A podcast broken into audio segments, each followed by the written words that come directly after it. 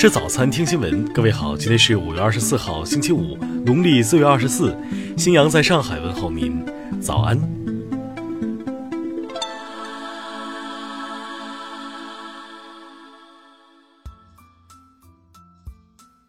首先来关注头条消息：调侃地震的张云雷天津复出，文旅局回应。因为用汶川地震做笑料的相声演员张云雷，最近在天津恢复了演出，其演出票在网络售票平台也恢复了正常。二十三号，北京西城区文旅局相关人员表示，已对德云社进行了约谈提醒，未发现违法违规问题，今后将继续加强监管。据此前报道。德云社相声演员张云雷和杨九郎两人一唱一和，称大姐远嫁唐山，二姐远嫁温州，三姐远嫁玉树，三个姐姐多有造化，都是幸存者。此番言论引起网友不满。事发后，张云雷道歉称将努力加强自身艺德建设，提高自律意识。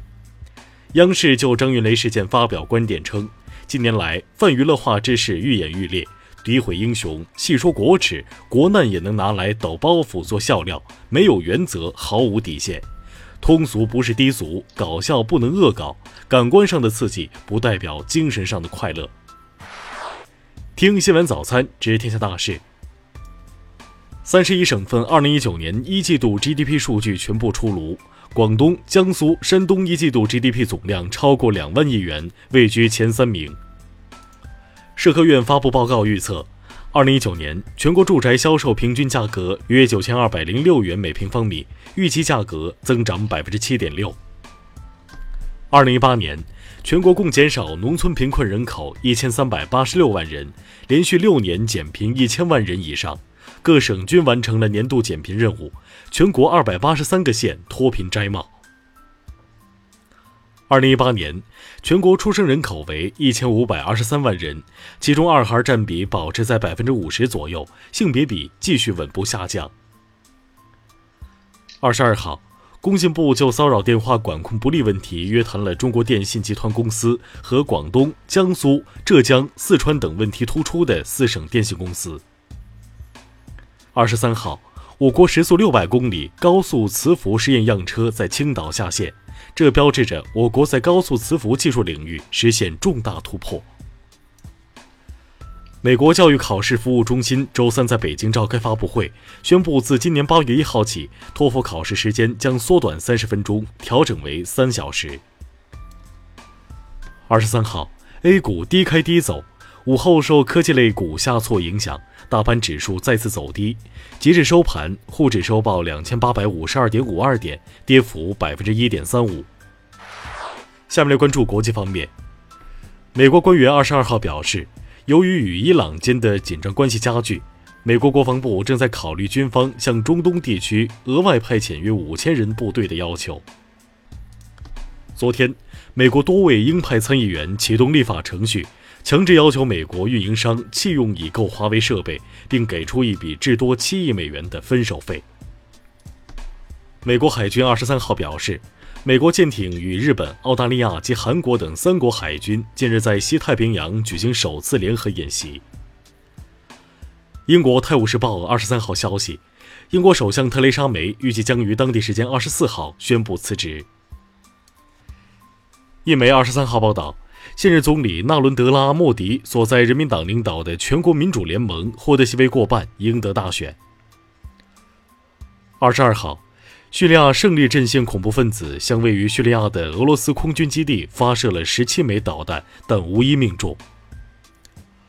二十三号，英国皇家海军伊丽莎女王号航空母舰的舰长因被指控滥用职权、国防部公车私用而被解职。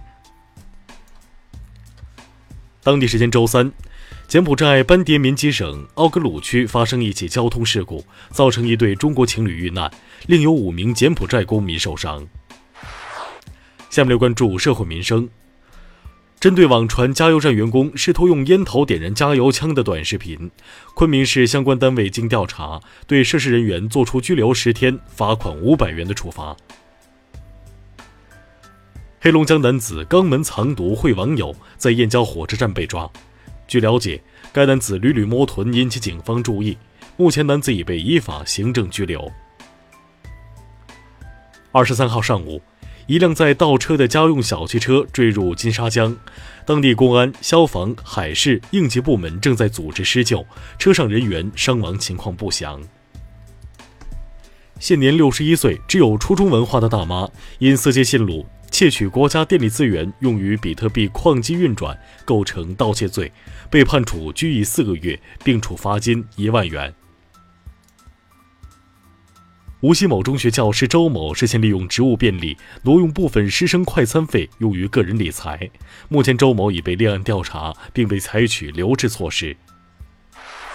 下面来关注文化体育。二零一九年男篮世界杯小组赛赛程公布，中国男篮将于八月三十一号、九月二号、九月四号分别迎战科特迪瓦、波兰、委内瑞拉。苏杯混合团体赛进入四分之一决赛的较量，中国队总比分三比一力克丹麦队，闯进四强，将在半决赛对阵泰国队。中科院空天院二十三号发布消息，该院研制的新型浮空器升空达到海拔七千零三米的高度，创造了新的世界纪录。二十二号下午。由浙江大学、复旦大学、上海交通大学、南京大学、中国科学技术大学等高校共同发起的长三角研究型大学联盟正式签约成立。以上就是今天新闻早餐的全部内容，请微信搜索 xwzc 零二幺，也就是新闻早餐拼音首字母再加数字零二幺。如果您觉得节目不错，请在下方拇指处为我们点赞。一日之计在于晨，新闻早餐不能少，咱们明天不见不散。